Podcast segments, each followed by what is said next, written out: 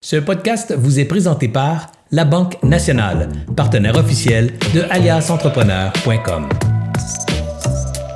Bonjour et bienvenue aux grandes discussions pour entrepreneurs. Encore une fois cette semaine, je reçois une personne au parcours d'exception. Une personne qui a su relever le défi de l'entrepreneuriat, qui a su euh, surmonter les obstacles, réaliser ses ambitions et définitivement saura vous inspirer vous aussi dans vos propres projets entrepreneuriaux. Comme à chaque semaine, à la fin de l'entrevue, on vous demande de faire trois choses simples et rapides pour vous. 1. Faire un like sur l'entrevue. 2. Faire un partage à vos réseaux sociaux. Et 3. Certainement de faire un commentaire sur la plateforme sur laquelle vous aurez consulté ce contenu. Super important pour aider Alliance Entrepreneur à bâtir et maintenir son audience. Également, on vous invite à vous abonner à l'infolette d'Alias si ce n'est pas déjà fait. Ainsi, tous les lundis matins, vous recevrez un article de fond rapide à lire sur lequel vous aurez un ou deux trucs qui saura certainement faire différence concrètement dans votre entreprise. Je vous rappelle qu'il y a plus de 400 contenus gratuits disponibles pour vous, chers entrepreneurs, sur aliasentrepreneur.com. Avant de vous laisser vers l'entrevue, j'aimerais remercier nos commanditaires principaux, euh, nos commanditaires tout court, la Banque nationale, le ministère de l'Économie, de l'Innovation et de l'Énergie, le réseau Mentora, le Centre de transfert des entreprises du Québec, le programme Persévérance, Mon commerce en ligne et InfoBref. Bonne écoute. Bonjour, mesdames et messieurs, Serge Beauchemin ici, alias entrepreneur. Aujourd'hui, je reçois un entrepreneur euh, particulier dans le sens qu'il a eu du succès dans un domaine technologique extrêmement ciblé, extrêmement niché, mais ô combien important, particulièrement de nos, de nos jours. Le domaine, c'est la cybersécurité et l'entrepreneur se nomme Régis Demeul. Salut Régis, comment vas-tu? Hey, bonjour Serge, euh, très bien. Je suis très content de, de, de faire cette entrevue-là avec toi aujourd'hui. On a une belle journée dehors, ça fait que allons-y. Euh, quand tu voudras, je suis prêt à répondre à tes questions. Écoute, euh, merci beaucoup, Régis, d'avoir accepté mon invitation. D'abord, il faut que tu saches que chez Alias, on aime ça nous euh, connecter avec les gens depuis le début de leur histoire entrepreneuriale. Et pour ça, pour reculer un peu dans le passé, puis essayer de comprendre euh, comment le jeune Régis est arrivé à démarrer ou à rêver d'entrepreneuriat. Alors, reculons, si tu le veux, dans le temps. Allons voir euh, dans l'adolescence euh, quelles sont les influences de Régis. Est-ce que tu as des parents entrepreneurs? Est-ce que tu as des mentors entrepreneurs? Est-ce que tu as des gens que tu admires qui sont entrepreneurs? Comment, comment ça arrive l'entrepreneuriat dans ta vie? Comment ça arrive? Écoute, dans mon cas, ça arrive euh, peut-être un petit peu plus tardivement. Je suis, je suis originaire de la campagne. moi, dans la famille, il y avait le grand-père qui avait une, une exploitation de laitière. Là, donc, le verre, le verre de lait que vous prenez dans la pinte, c'est des producteurs de lait. Donc, je me souviens quand j'étais jeune, on travaillait sur euh, la ferme laitière, mais euh, ce qui m'avait marqué, c'est que le grand-père, ben, il travaillait pas pour personne d'autre, il travaillait pour lui-même. Donc, peut-être que ça vient de là. Je sais que j'ai aussi des oncles et des tantes là, qui ont été dans le domaine des affaires. Là. Mais euh, moi, mes parents, non, ont toujours eu des emplois honorables toute leur vie. Là, mais je les écoute, je je crois pas que ça vient nécessairement là, de, de la famille. Euh, donc, euh, donc tes études, tes études euh, académiques, tu les as faites dans quel domaine? Euh, moi, j'ai étudié au Cégep, je te dirais, en informatique, électronique informatique, là, vers la fin des années 80. Tu sais, moi, j'ai été chanceux, hein. lorsque j'étais adolescent, c'était la période des années 80 pour moi, c'est une des plus belles décennies. Puis ça a été, euh, je te dirais, un jalon majeur, je pense, dans la société qu'on connaît aujourd'hui. Souviens-toi, Serge, euh, la musique, euh, la Jackson, Scorpion, Madonna, écoute, il révolutionnait la musique. Au cinéma aussi, les blockbusters, Retour vers le futur, Top Gun, Rambo, Blade Runner, etc. Star Wars. Star Wars, etc. Fait que tu sais, c'est une période très, très animée sur le plan euh, sur le plan des arts, du spectacle, etc., mais aussi de la technologie. C'est là qu'on a entendu parler des euh, joueurs comme IBM, euh, Tandy, euh, Apple, Texas Instruments. Donc moi, j'ai bénéficié de ça quand j'étais jeune dans les années 80. Et j'avais convaincu ma mère d'acheter un ordinateur usagé, imagine-toi non, ces petites annonces, elle avait payé ça un prix de fou, mais ça a été mon initiation à l'informatique, je te dirais probablement secondaire 2 ou 3. Là. Mes amis avaient des TRS 80, des VIC-20, des Commodore 64, moi je n'avais pas, puis elle achète une boîte qui s'appelle le IBM PC Junior. Et moi j'avais la Cadillac, sauf que c'était plate cet ordinateur-là pour, pour, pour le jeu, mais il venait avec un petit livre sur comment programmer en BASIC. Fait que j'ai, j'ai, j'ai, touché à ça, puis c'est ce qui a déterminé honnêtement que j'allais aller aux études en informatique, dans les technologies et que je gagnerais éventuellement ma vie avec ça là, un jour. Donc, c'est drôle, hein, la vie, hein? Années 80. On a un, parcours similaire. Moi, je rêvais d'être en affaires un jour, mais je savais pas quand.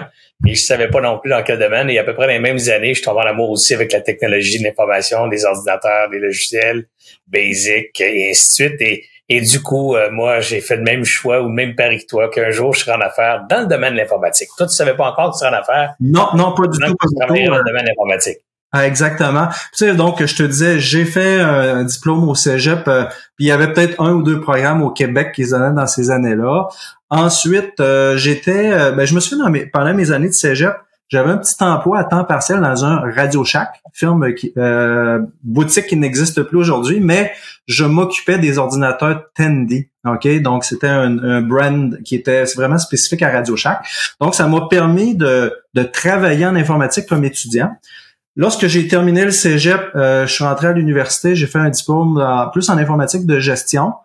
Et euh, ben, j'ai commencé à travailler au même moment pour euh, Télé Université, Université du Québec. Écoute, je rentrais dans un département où est-ce qu'il y avait environ 25 personnes. Tout le monde, c'était des gens de mainframe. Puis là, moi, j'étais le premier spécimen qui connaissait un peu la micro, la réseautique, les serveurs, Microsoft, etc. Donc, j'ai fait ma place là, dans cette... Euh, la première expérience de, de, travail est souvent très euh, très marquante hein, dans une dans une vie. Là, donc, euh, c'est quand même intéressant ce que tu dis aussi parce que ton histoire révèle quelque chose d'intéressant et d'important à souligner dans le domaine de l'entrepreneuriat, c'est que tu arrives comme comme un, conquérant dans un nouveau marché, c'est-à-dire un nouveau monde qui se décide, un nouveau marché qui se dessine, qui est celui des technologies de l'information. Dans ce marché-là, il y a plein d'innovations, plein de nouveaux joueurs, plein de nouvelles technologies qui émergent à tous les six mois, tous les trois mois, des nouveaux logiciels, des nouveaux conquérants qui cherchent à prendre leur place sur le podium. Bref, il y a beaucoup d'effervescence, beaucoup d'ébullition et, et toi, tu te lances dans cette dans cette industrie-là, avec évidemment euh, beaucoup d'intérêt et tout ça, mais c'est important de le remarquer parce que il y a énormément d'opportunités qui émergent dans des contextes économiques ou industriels comme ceux-ci, euh, par rapport ou contrairement à un, milieu plus, je dirais, traditionnel et plus mature. Alors ça, c'est intéressant de, se le rappeler parce que va avoir beaucoup d'opportunités pour Régis Desmelles là-dedans et pour Serge Beauchemin et pour plein d'autres entrepreneurs euh, à la même époque dans le, dans le même domaine. Mais toi, comment tirer, comment as-tu euh, as-tu tiré ton épingle du jeu là-dedans pour bon, ben, trouver une niche à toi? Exactement, c'est une excellente question. Ben, après avoir travaillé quand même, euh, je pense c'est 7-8 ans là, pour, euh, pour Télé-Université, puis c'était, pour moi, c'était un milieu fertile parce que c'était l'éducation à distance, donc utiliser à fond les technologies pour donner la formation à distance universitaire. Euh, ben, je suis allé travailler dans une petite PME, euh, plus sur, je dirais, de l'informatique, de la réseautique avancée, notamment sur le protocole IP version 6 qui était en train de se, de, de, de, se concevoir. Là. Et puis, j'avais euh, cette, cette entreprise-là, là, écoute, j'étais comme le deuxième employé. On avait décidé de faire de la consultation en cybersécurité. Donc, j'ai appris le métier de consultant et l'expertise de cybersécurité à travers les deux, trois ans que j'ai fait pour cette compagnie-là. J'ai travaillé quelques années avec euh, la personne qui m'avait engagé.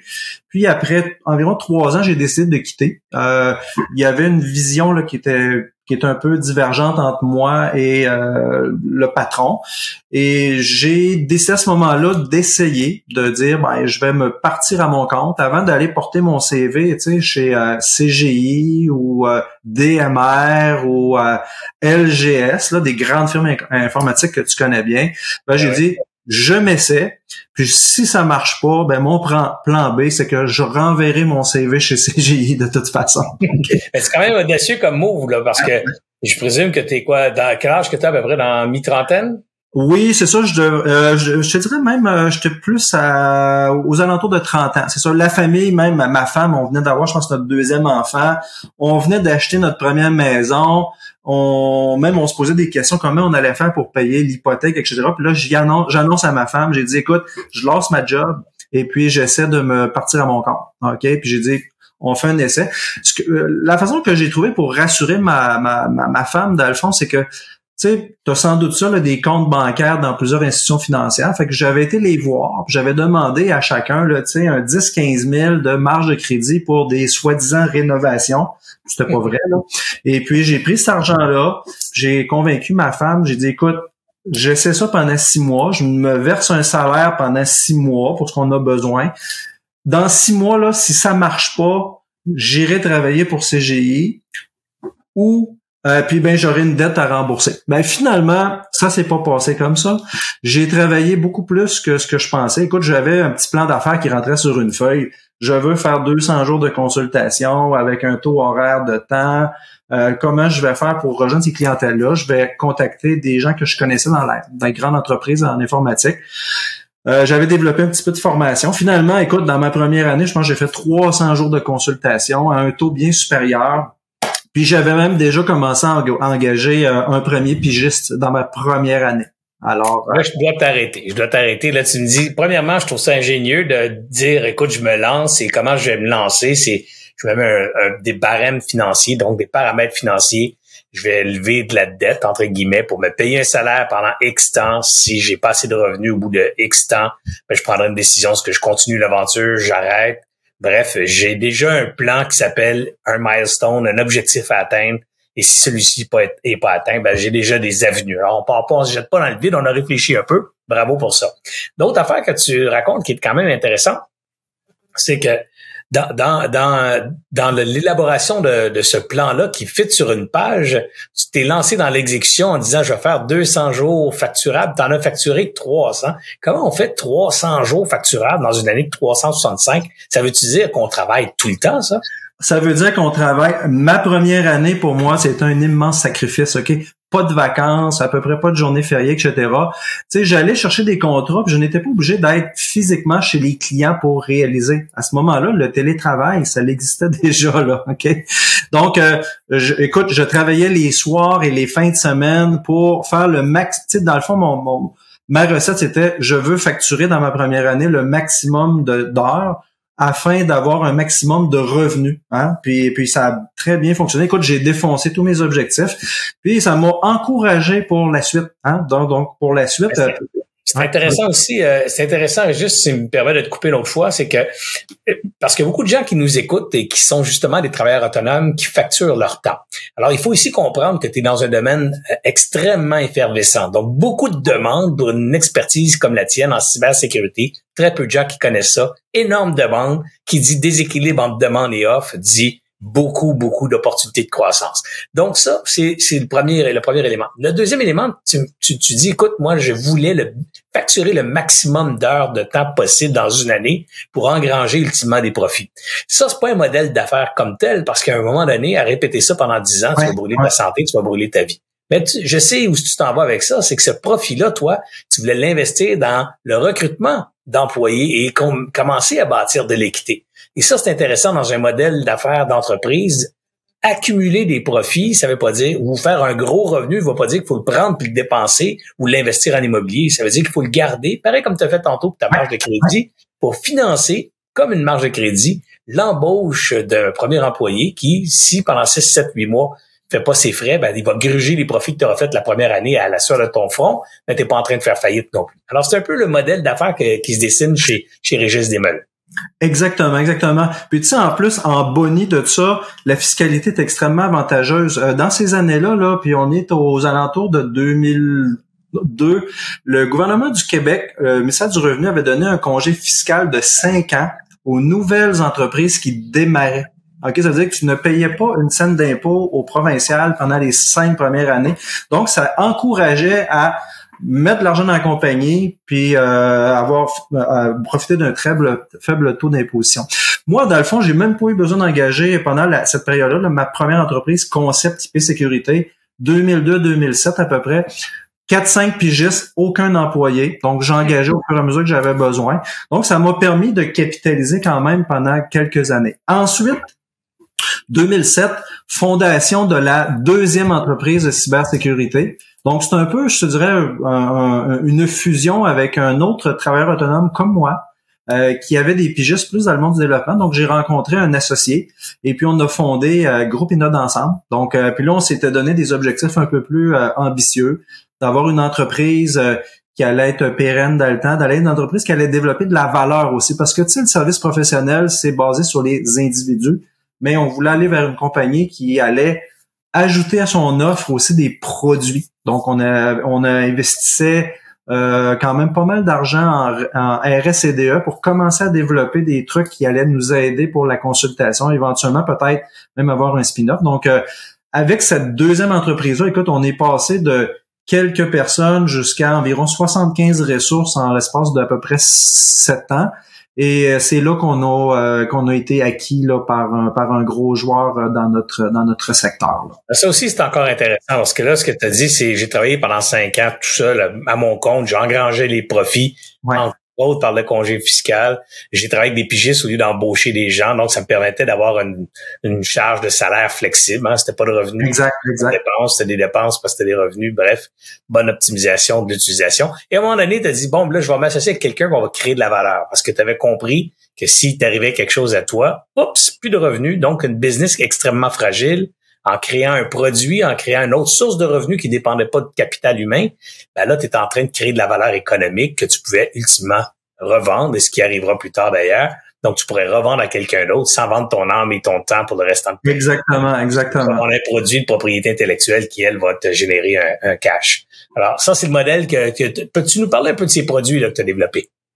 Ben, je te dirais, on a développé un premier produit qui a été un véritable fiasco. Là. Je te dirais, le premier qu'on a développé, c'était, c'était dans le fond une solution qui récupérait les logs des, des, euh, euh, des, systèmes informatiques et qui devait, euh, dans le fond, générer des alertes lorsqu'il y avait genre corrélation de ces logs-là. Écoute, on avait eu tu sais, tu sais comment ça fonctionne? Une opportunité qui était avec une banque, une banque à Montréal, une grande banque canadienne à Montréal, qui nous écoute, moi j'aurais besoin de tout ça si vous êtes capable de me livrer ça, je suis prêt à l'acheter. Fait que parfait. Mais tu sais, t'as à peu près pas de moyens. Puis je me souviens, on allait dans des trade shows à Montréal, puis euh, on avait une petite toile avec un projecteur, puis c'était ça notre c'était ça notre boat, là. C'était très, très simple.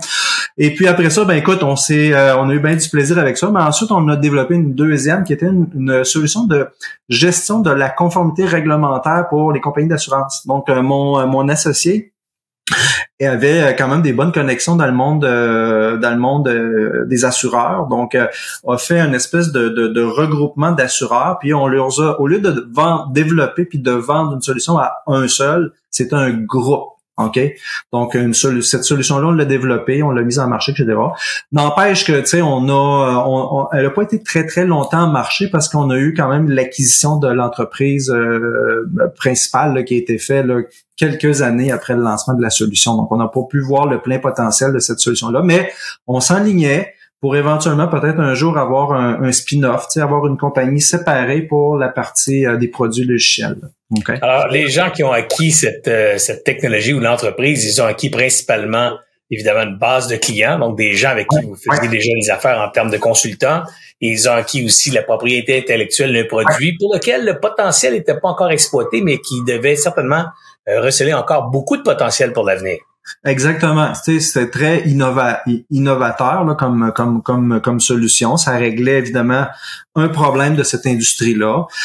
Euh, puis tu as tout à fait raison. Euh, euh, ton acquéreur, lui, veut, veut s'assurer de, de, de, tout ramasser. Donc la propriété intellectuelle, la base de clients, les employés aussi, l'équipe de management, c'est super important. D'ailleurs, c'est pour ça tu sais, quand tu vis une acquisition, on t'attache souvent quelques années hein, euh, comme entrepreneur. C'est que l'acquéreur, lui, le sait très, très bien que s'il réussit à maintenir en place les personnes stratégiques de l'équipe de management, ben, généralement, les employés qui sont derrière ça vont, vont poursuivre l'aventure ah aussi avec la nouvelle entreprise. De quoi a l'air l'entreprise à ce moment-là, Régis, en termes de capital humain? C'est une taille? Euh, C'est environ, euh, de mémoire, je te dis ça comme ça, là, mettons 55 employés, ah euh, une vingtaine de pigistes. Là. Quand je dis des pigistes, souvent c'était des pigistes de longue haleine là, qui était avec nous autres depuis peut-être 5, 6, 7 ans. Là, c'était quand même. Euh, tu sais, moi, euh, gros pinot, ce que je suis très fier, c'est qu'on avait. On était dans une époque où il y avait peu de compétition. J'étais comme le gros joueur au Québec euh, en cybersécurité.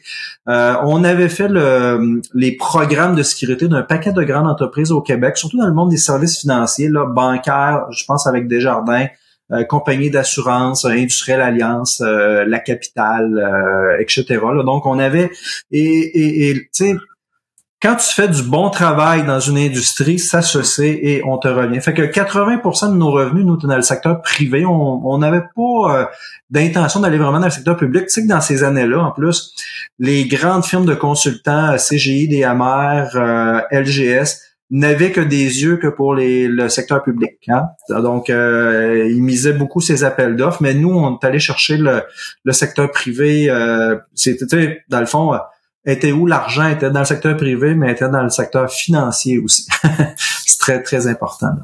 Alors, donc, euh, l'entreprise est achetée euh, ben, ou est vendue ou cédée, là, principalement pour son carnet de clientèle et ses banques de ressources humaines, donc capables de livrer des services, des, experts très nichés. Euh, elle est cédée aussi pour une propriété intellectuelle sur un produit, donc quelque chose qui vous appartient. ça, c'est important aussi, Régis, tu me permets une autre parenthèse, quand on part une business dans le service, je répète souvent aux gens, il y a comme trois piliers euh, de création de valeur. Le premier pilier de création de valeur, c'est évidemment les clients. Tu sais, une business de service, t'as pas de clients, ça sert à rien. Donc, euh, ça prend une base de clients et, et ça, ben, plus les relations avec ces clients-là sont bonnes, plus elles sont étroites, plus elles sont même consignées dans une, entente contractuelle dans le temps. Hein, mettons, tu, tu vas offrir des services sur les trois prochaines années à tes clients, puis un contrat de trois ans qui est signé avec chacun de tes clients. Ça, c'est, ce type de relation-là, ça crée de la valeur. C'est-à-dire qu'on peut revendre ça à quelqu'un qui va vouloir l'acheter parce qu'il y a des contrats, parce qu'il y a des revenus récurrents, parce qu'il y a une relation long terme.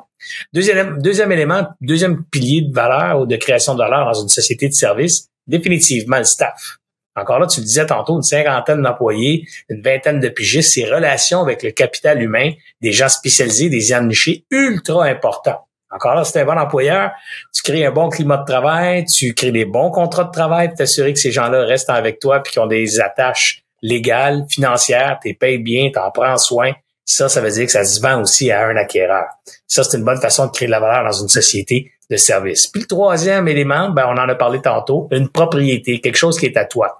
Dans certains cas, c'est des méthodes, c'est une façon de faire. C'était à la mode il y a plusieurs décennies, ça l'est moins maintenant aujourd'hui. Aujourd'hui, la bonne façon, c'est de développer un produit, quelque chose qui est à toi, qui est unique à toi, que les autres n'ont pas. Et ça aussi, ça crée de la valeur. Donc, trois piliers de création de valeur pour les entreprises de services. Et j'en parle parce que c'est le fun de ton histoire t'es parti petit, seul, tu billes ton temps, travailles comme un fou. Ça ressemble tellement à beaucoup de, de gens qui, euh, qui suivent Alias. Là, c'est, ça va être très inspirant ton Exactement. Tu sais, honnêtement, tu le sais, Serge, j'ai, plusieurs chapeaux. Là. J'ai, oui, euh, entrepreneur en cybersécurité, mais je suis également ange investisseur. Euh, on, se, on se côtoie à, travers ouais. Québec. je fais beaucoup de bénévolat, tu sais, avec des, des, des, des entrepreneurs. Puis il n'y a pas d'âge.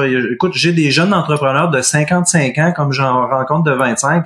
Puis le cheminement que moi euh, j'ai parcouru, je te dirais, est très très très similaire avec ce, à ce que je vois ailleurs aussi là. Tu sais, c'est sûr qu'il y en a des fois on voit des, euh, des entrepreneurs euh, moins expérimentés qui arrivent, qui ont un genre de plan de match là qui est vraiment tu sais, qui, qui, qui, essaie de prévoir 5 ans puis 10 ans d'avance, toutes les étapes, mais réalistement, ça arrive pas ces scénarios-là, ok? Parce que dans le fond, oui, euh, la réussite en entrepreneuriat, c'est deux choses. Hein. Oui, c'est le, le, le, le, travail. Donc, faut, je pense qu'il faut travailler, il faut croire en ce qu'on fait.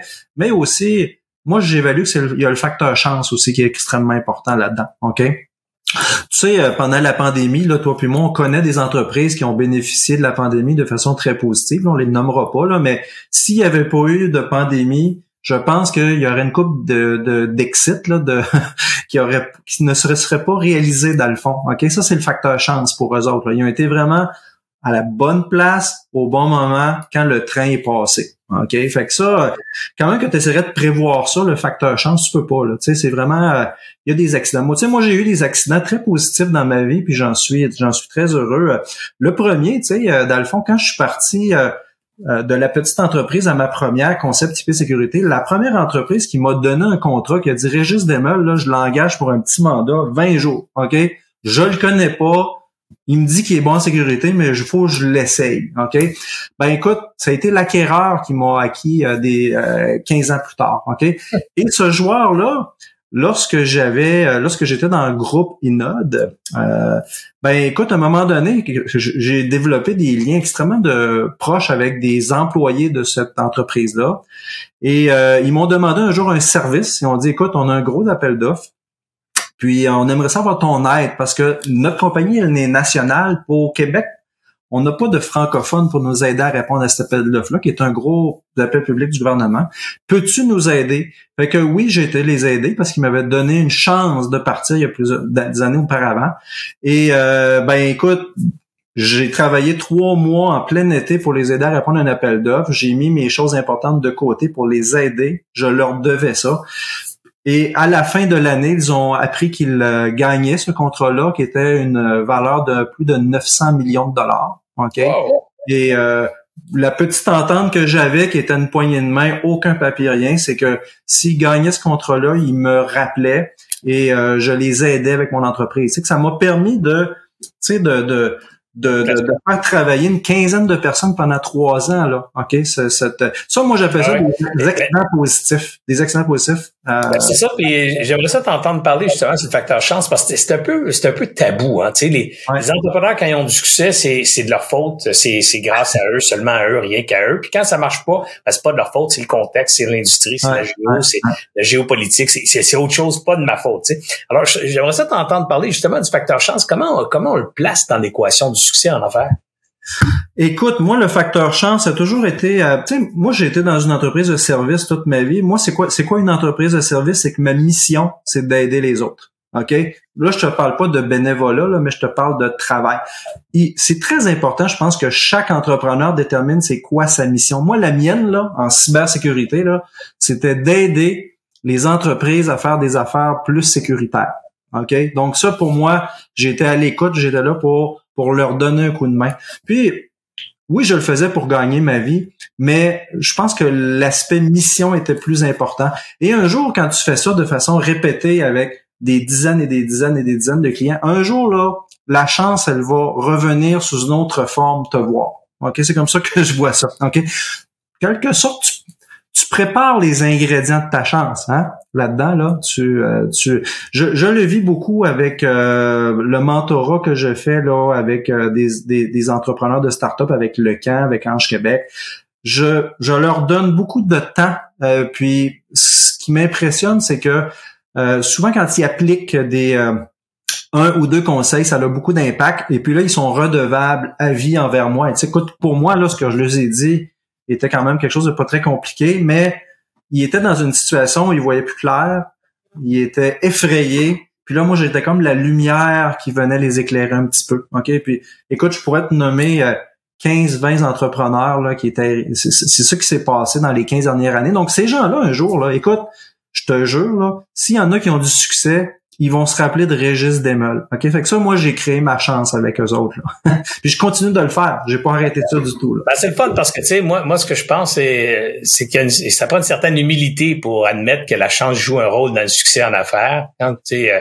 on dit une belle phrase qui remplace ça, euh, ou du moins qui discrédite la chance en lui donnant un nouveau nom. On dit timing is everything. Ouais, timing, quoi ça? C'est timing, c'est exactement ça. C'est de la chance. C'est d'être à la bonne place au bon moment. Saisir l'opportunité, ben, faut que tu sois là pour la saisir. Donc, tu sais, le timing en affaires, c'est exactement un autre mot qui définit le concept de la chance. Et on le dit partout. Timing is everything. Donc, forcément, le facteur chance est intéressant ou important dans le succès. Puis comme tu dis, ben, pour pouvoir le saisir, la saisir, sa chance-là, il faut la faire. Puis faire sa chance, ça veut dire de se mettre dans l'action, ça veut dire de se mettre dans le trafic, entre guillemets, de voir passer les autos, d'éviter les mauvaises, euh, les mauvaises, euh, les mauvaises situations pour pouvoir peut-être justement être opportuniste et pouvoir lever la main ou étirer le bras et ramasser l'opportunité quand elle se présente. Et, ça, c'est faire sa chance. Puis sa, sa chance, elle se fait dans l'action, dans, dans, dans, dans le, travail quotidien et non en attendant à la maison qu'elle vienne frapper. Ben oui, exactement. Si tu es tout seul dans ton coin puis tu parles à personne, écoute, euh, la probabilité que tu aies un coup de chance est probablement très faible. Il faut, il faut vraiment, je pense qu'il faut être dédié, hein. Il faut être dédié, il faut, faut avoir la passion.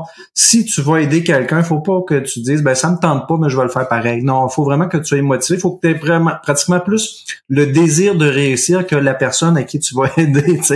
Alors, euh, non, non, c'est vraiment, euh, c'est vraiment particulier. Puis tu sais, écoute, là, on parle, on est loin de la cybersécurité. On on parle de vraiment entrepreneuriat là, avec le grand la lettre majuscule en E. e ouais, exactement, exactement. Régis, tu, euh, tu fais référence à aider les autres et tout ça. Je sais que tu as écrit un bouquin aussi sur le financement, un bouquin d'ailleurs dont j'ai signé la préface. Oui, j'espère que tu, tu es au courant parce que c'est toi qui es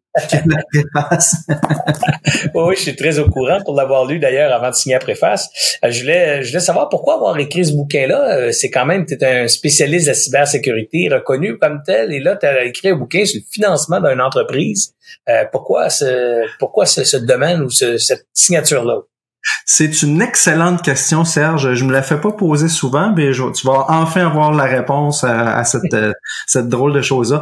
dans le fond, dès que j'ai vendu mon entreprise, moi, il y a plusieurs années, euh, je me, je m'étais dit, écoute, là, je passe de entrepreneur à ne plus être entrepreneur, hein, tu sais, à, prendre des décisions 15 minutes, être au bat tout le temps. Là, je me dis, écoute, qu'est-ce que je vais faire?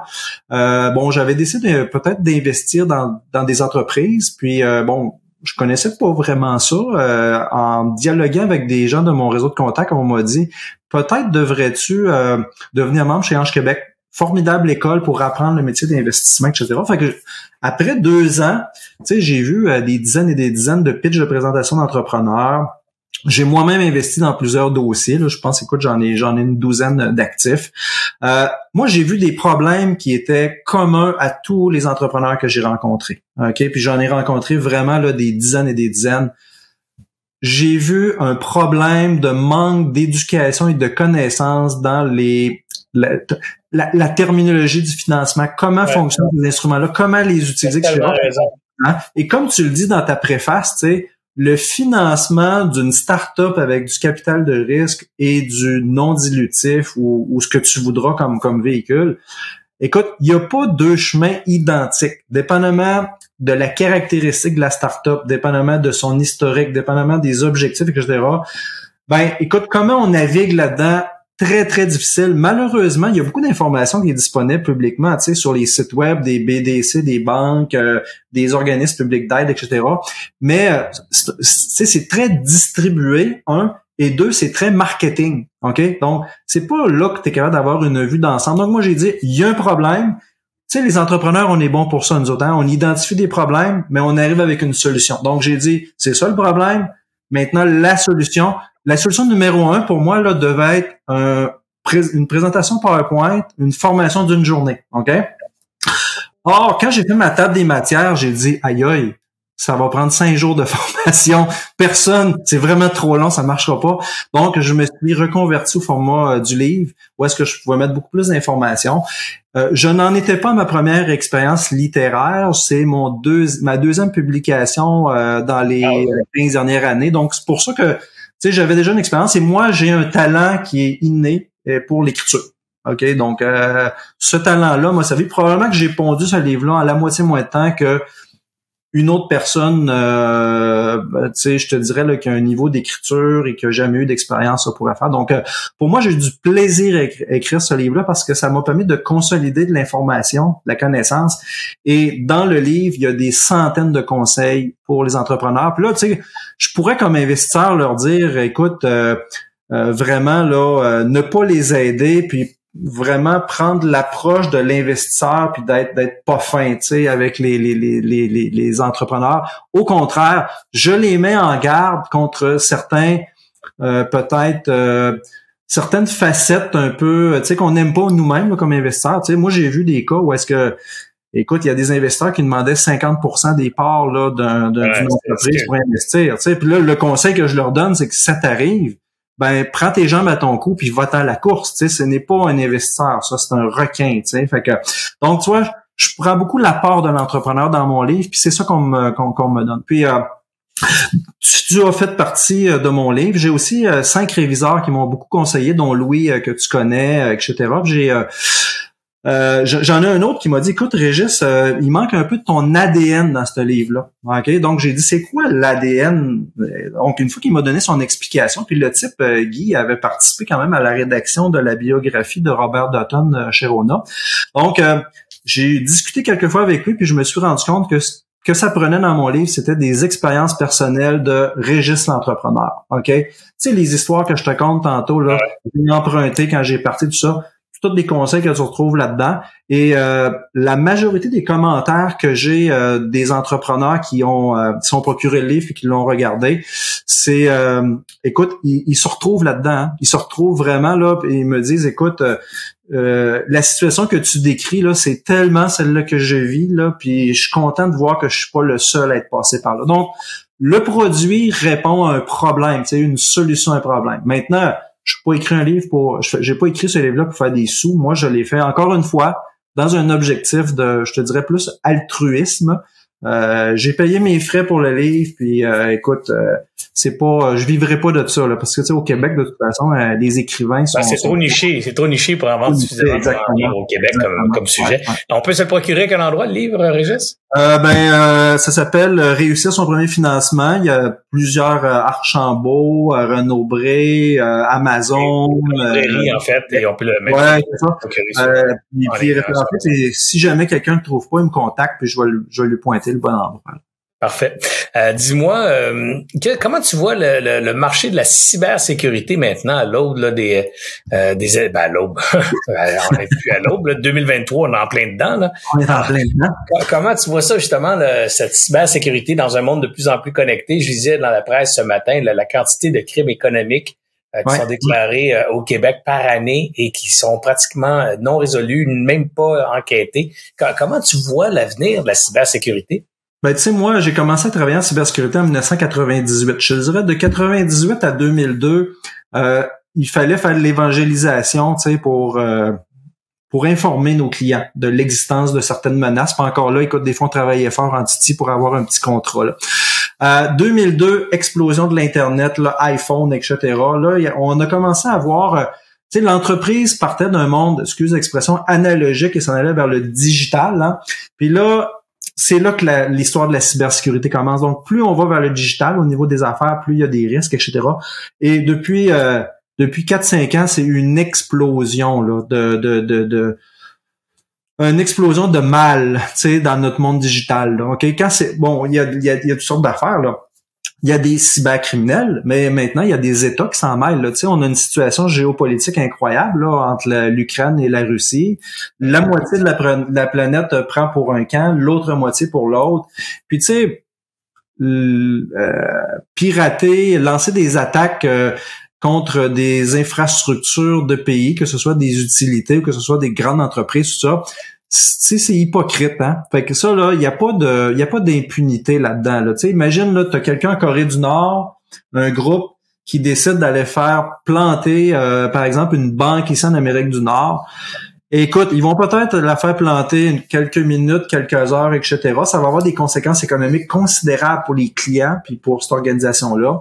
Mais euh, après ça, va donc te plaindre, là, ok? Donc euh, c'est ça. Le, le, monde digital est un monde qui est, qui est qui est insécure. Euh, puis faut investir de plus en plus en cybersécurité. Moi d'ailleurs, euh, je suis, euh, je te parlais de groupe Inode a été vendu. Je suis euh, depuis un certain temps associé dans une troisième entreprise de cybersécurité. Euh, où est-ce que ce fois-là, je ne suis pas CEO, mais je suis un peu, je te dirais, conseiller à la direction du CEO. Euh, c'est une CEO qui a décidé d'attaquer le marché de la PME. Moi, je trouve personnellement qu'au Québec, le parent pauvre de la cybersécurité, c'est les 70 000 PME qui existent. Puis cette entreprise-là, c'est un des rares joueurs, le groupe CyberSwap, qui a développé une offre avec des forfaits, qui a écouté la PME a dit, écoute, nous, on, veut bien en faire de la cybersécurité, mais on n'est pas capable d'engager des experts. Ça coûte trop cher. On n'est pas capable de les trouver, probablement, parce qu'il y a une rareté de la main-d'œuvre.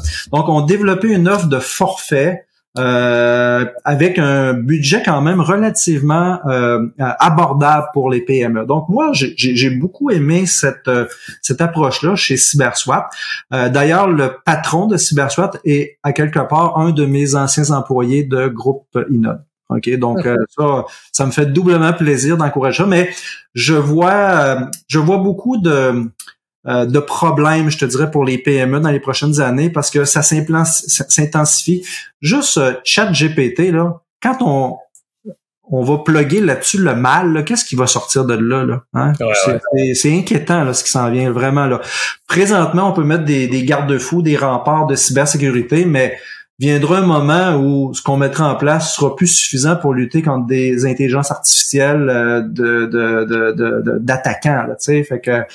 puis je, je t'ai pas posé la question sur la cybersécurité par hasard. C'est qu'au début de l'entrevue, je parlais de l'effervescence dans laquelle toi et moi on est, on est nés comme entrepreneurs, les technologies de l'information, l'internet, les ordinateurs, les logiciels pouf, ça, ça popait dans ce temps-là.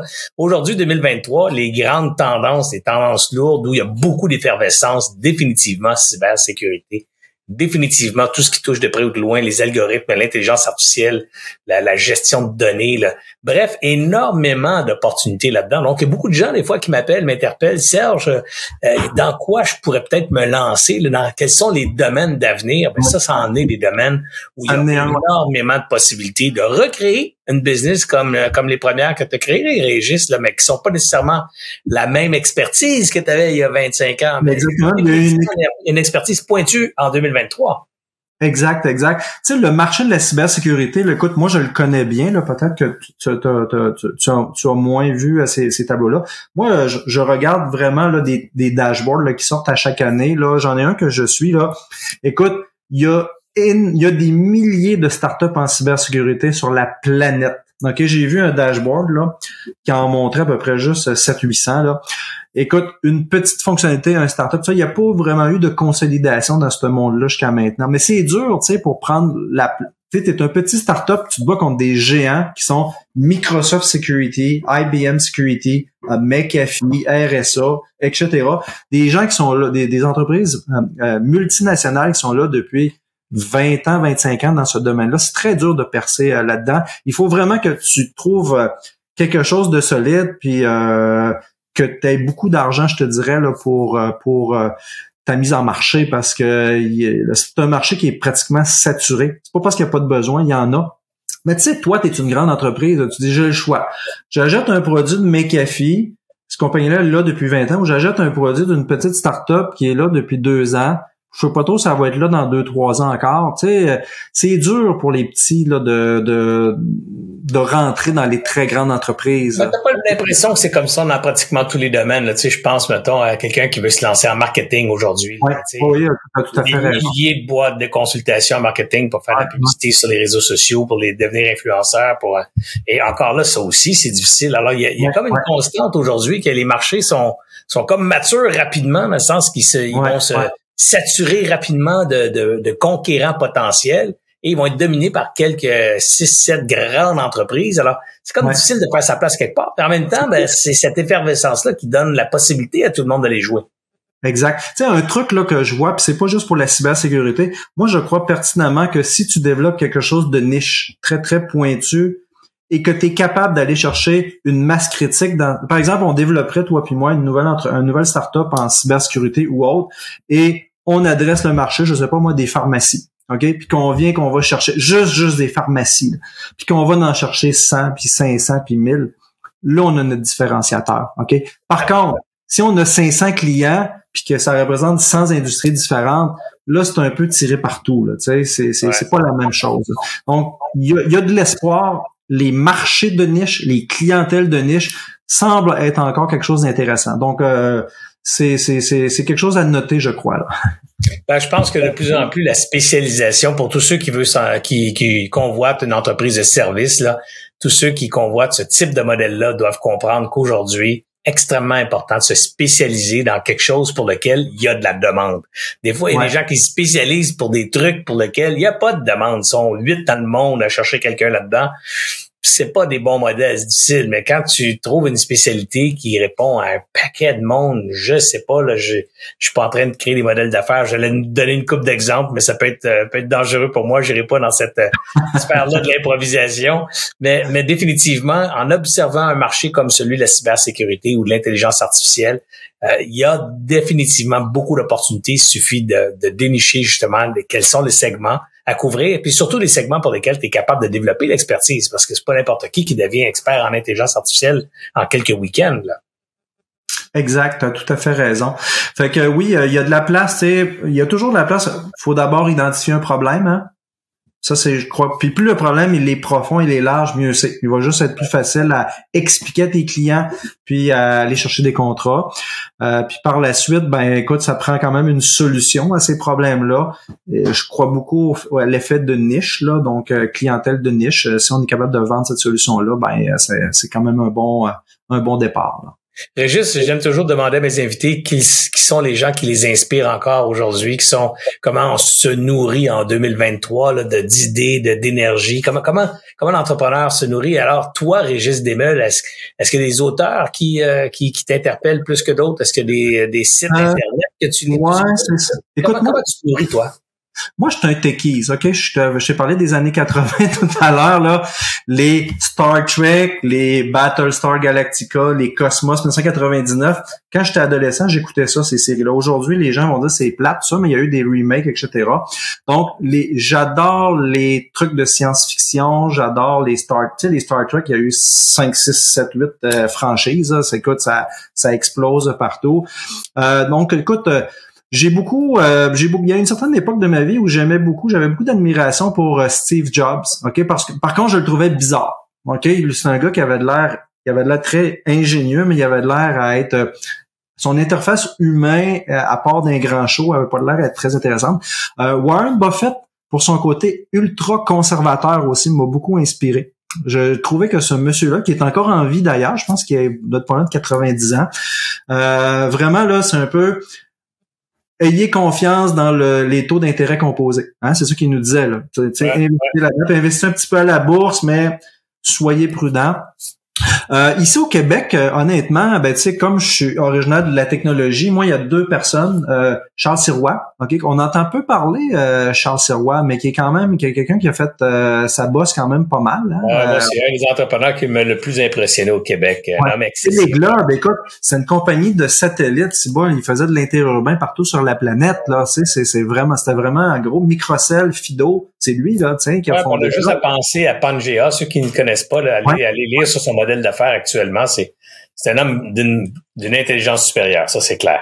Exact. Puis enfin le quatrième, je te dirais, autre Québécois, Serge Godin aussi, que moi je trouve qu'il y a beaucoup de mérite là. Tu sais, écoute, aujourd'hui, euh, il rivalise avec euh, IBM là, puis euh, Microsoft. Là, je, je, me souviens pas la quantité d'employés qu'il y a maintenant sur actif, c'est 250 000 ou 300 000. Mais écoute, il est parti dans un garage pas loin de chez vous là, tu sais, avec, avec ses amis là. Donc, euh, il a inventé, je te dirais, le service professionnel un peu au Québec, où c'était un des précurseurs de ça au, Québec. Là. Ce qui est fascinant, tu sais, si tu, tu, penses à CGI, qui est une grande, grande boîte technologique mondiale, qui est née ici au Québec euh, avec euh, dans un garage, je pense à Alain Bouchard qui domine la planète lui aussi dans le domaine de la distribution des dépanneurs et tout ça. Ces entreprises qu'on peut pas imaginer la taille tellement c'est grand, tu sais. Puis, puis ça, c'est parti dans dans la dans le span de vie, dans l'espérance de vie ou dans la vie d'une d'une personne. Ça n'a pas pris 400 ans à développer. Ça, ça s'est fait dans la vie d'une seule personne. Puis ce sont des entreprises relativement traditionnelles du service. OK, c'est du service informatique, mais ça reste une boîte de service quand même. L'autre bord, des dépanneurs, c'est relativement traditionnel comme business aussi. Alors, il, faut pas chercher toujours la patente tellement compliquée que tu es le seul à pouvoir l'inventer. Des fois, je le répète encore, trouver des opportunités dans lesquelles il y a beaucoup, beaucoup de demandes et trouver une stratégie qui permet de créer de la valeur là-dedans, c'est souvent le chemin qui mène à, la pérennité puis à la croissance à long terme. Mais j'aime bien ça, Serge, ton dernier commentaire, la simplicité et non la complexité. On voit beaucoup d'entrepreneurs qui se grattent la tête pour rajouter un zillion de fonctionnalités sur leur truc. Mais tu sais, des fois, le client, il a besoin de une ou deux affaires là, qui sont ben, ben, beaucoup plus simples que tu pourrais imaginer livre-leur moins, mais qui vont aimer plus. Ça fait partie des clés du succès, là, je pense, des, des, des ben, on, peut en prendre un autre entrepreneur relativement récent, là, Dominic Brown, euh, qui connaît un succès fulgurant en vendant de la crème glacée puis du chocolat. Là. Exactement. Il y a plus de 60 ans.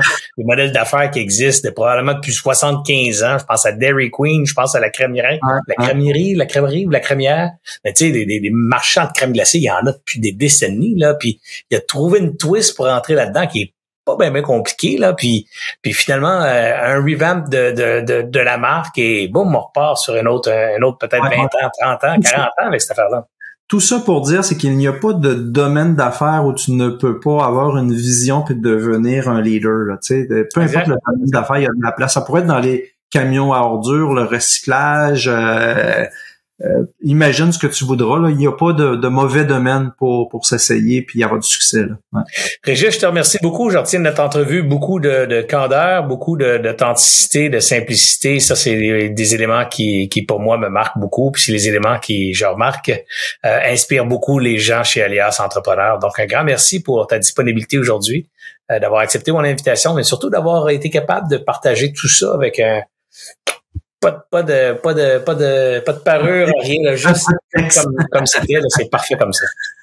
C'est bon. Ben merci Serge de, de m'avoir reçu dans ton dans ton podcast. Puis euh, je nous souhaite du succès pour euh, cette émission là et qu'on batte tes codes d'écoute. All right. Ben, l'important moi, c'est pas tant la quantité que la qualité. Si on est capable de toucher trois, quatre, cinq entrepreneurs qui font une différence dans l'entreprise par ton entrevue, ben écoute, on aura fait euh, une bonne job.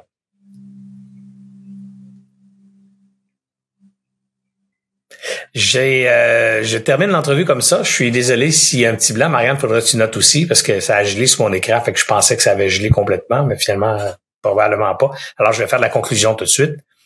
En 3, 2, 1. Alors, quant à vous à la maison, si vous avez aimé ce que vous avez entendu aujourd'hui, on vous demande toujours les trois mêmes actions, c'est-à-dire la première, évidemment, de faire un like, un, j'aime sur euh, la plateforme euh, que vous avez utilisée pour consulter ce contenu. On vous demande aussi de le partager à vos amis, à votre propre réseau et surtout, surtout, faire un commentaire d'appréciation. Les commentaires, évidemment, ont plus de poids dans les engins euh, de référencement. Alors, encore une fois, merci Régis Desmeules. Bienvenue, Serge. Et à vous, ben, on vous attend pour une prochaine diffusion sur Alias Entrepreneur. J'espère que vous avez apprécié cette entrevue. Pour d'autres podcasts et encore plus de contenu, suffit de devenir membre sur aliasentrepreneur.com. Je vous remercie d'avoir été là. C'était Serge Beauchemin, alias Entrepreneur.